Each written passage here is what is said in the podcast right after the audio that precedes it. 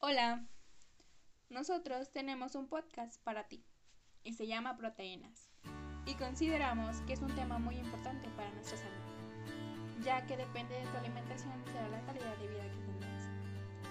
Este podcast está realizado por las siguientes personas. Paola Sánchez Consuelo, Javier Eduardo García Telles, Regina Alexa Martínez Martínez, los cuales representan a la institución Escuela Preparatoria Oficial 303 del Grupo Primero 3 El objetivo de este podcast es conocer qué son las proteínas y la forma en la que contribuyen al desarrollo del cuerpo humano, a los seres vivos en general y asimismo conocer sus funciones, ventajas y desventajas. Acompáñenos a descubrir y explorar más a fondo estas células que ayudan al desarrollo de la vida. ¿Y para qué nos sirven las proteínas? Las proteínas desempeñan un papel fundamental en el organismo, pues son esenciales para el crecimiento, también lo son para la síntesis y mantenimiento de diversos tejidos o componentes del cuerpo, como los jugos gástricos, la hemoglobina, las vitaminas, las hormonas y las enzimas. Asimismo, ayudan a transportar determinados gases a través de la sangre, como el oxígeno y el dióxido de carbono. Son especialmente necesarias en personas que se encuentran en edad de crecimiento como niños y adolescentes, y también en mujeres embarazadas, ya que hacen posible la producción de células nuevas. Las proteínas son los nutrientes que cumplen más funciones de nuestro organismo.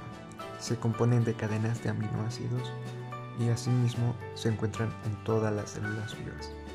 Son una clase importante de moléculas que proveen a cada ser vivo y son indispensables para la correcta función de cada célula en el cuerpo. La estabilidad hace referencia a que las proteínas deben ser estables en el medio en que estén almacenadas o en el que desarrollan su función, de manera que su vida media sea lo más larga posible y no genere contratiempos en el organismo. En cuanto a la solubilidad, se refiere a que cada proteína tiene una temperatura y un pH que se deben mantener para que los enlaces sean estables.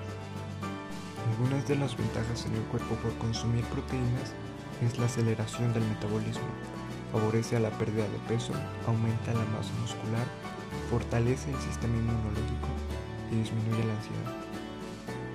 Pero de igual forma, el exceso de proteínas puede traer consigo efectos secundarios como náuseas, calambres, fatiga, dolores de cabeza e hinchazones, por lo cual se recomienda el consumo balanceado y supervisado por un especialista.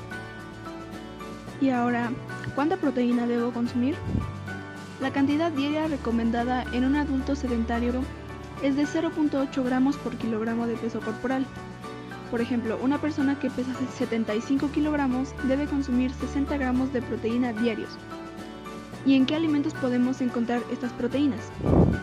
Las proteínas están presentes sobre todo en alimentos de origen animal, como la carne, el pescado, huevos, leche y sus derivados. Y también se encuentra en alimentos vegetales como la soya, las legumbres, los cereales, aunque en una menor proporción.